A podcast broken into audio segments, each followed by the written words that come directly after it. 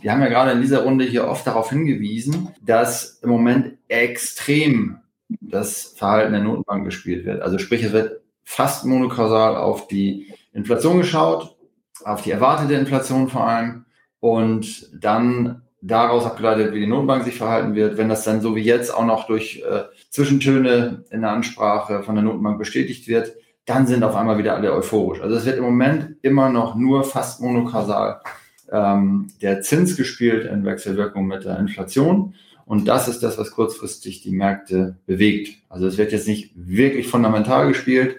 Und ähm, das führt zu dem, was der Peter eben beschrieben hat, nämlich dass die Renditen äh, zurückgekommen sind. Also es ist ja so, dass im Anleihenbereich äh, eine Erwartung einer höheren Inflation und steigender Zinsen tendenziell die Renditen für Anleihen auch steigen. Ähm, und wenn erwartet wird, dass die Inflation zurückkommt, dann können die Renditen runtergehen.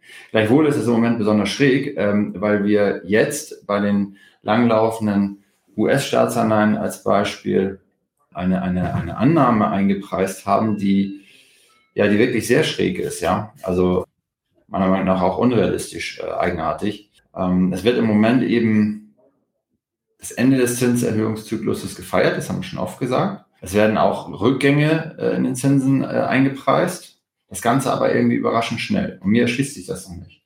Mir erschließt sich vor allem auch noch nicht, wenn man in absoluten Zahlen einfach immer noch massive Probleme hat. Also eine, eine, eine quasi Verschlimmbesserung der Situation, nee, äh, wenn es einfach nur ein bisschen weniger schlimm wird, ähm, dass es dann so gefeiert wird. Auf der anderen Seite, ähm, jetzt mal genug äh, reklamiert, was das kurzfristige Verhalten angeht. Wir sind ja Investoren.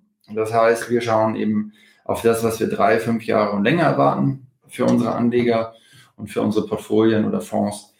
Und äh, da ist es tatsächlich in der Tat so, dass äh, im Anleihenbereich die Aufmerksamkeit im Research deutlich hochgefahren wurde. Äh, wir hatten ja glücklicherweise in den sehr Asset Allocation getriebenen Portfolien, also wo wir große Freiheiten haben, verschiedene Anlageklassen einzubauen oder sie auch mal komplett rauszunehmen, hatten wir glücklicherweise im Mai 2020 bis auf eine kleine Anleihenposition alle Anleihen kategorisch ausgemustert und verkauft. Das ist uns dieses Jahr natürlich sehr zugute gekommen und beantwortet meistens auch die Frage danach, wie wir es schaffen konnten, in defensiven Strategien sogar Gewinne year to date zu haben.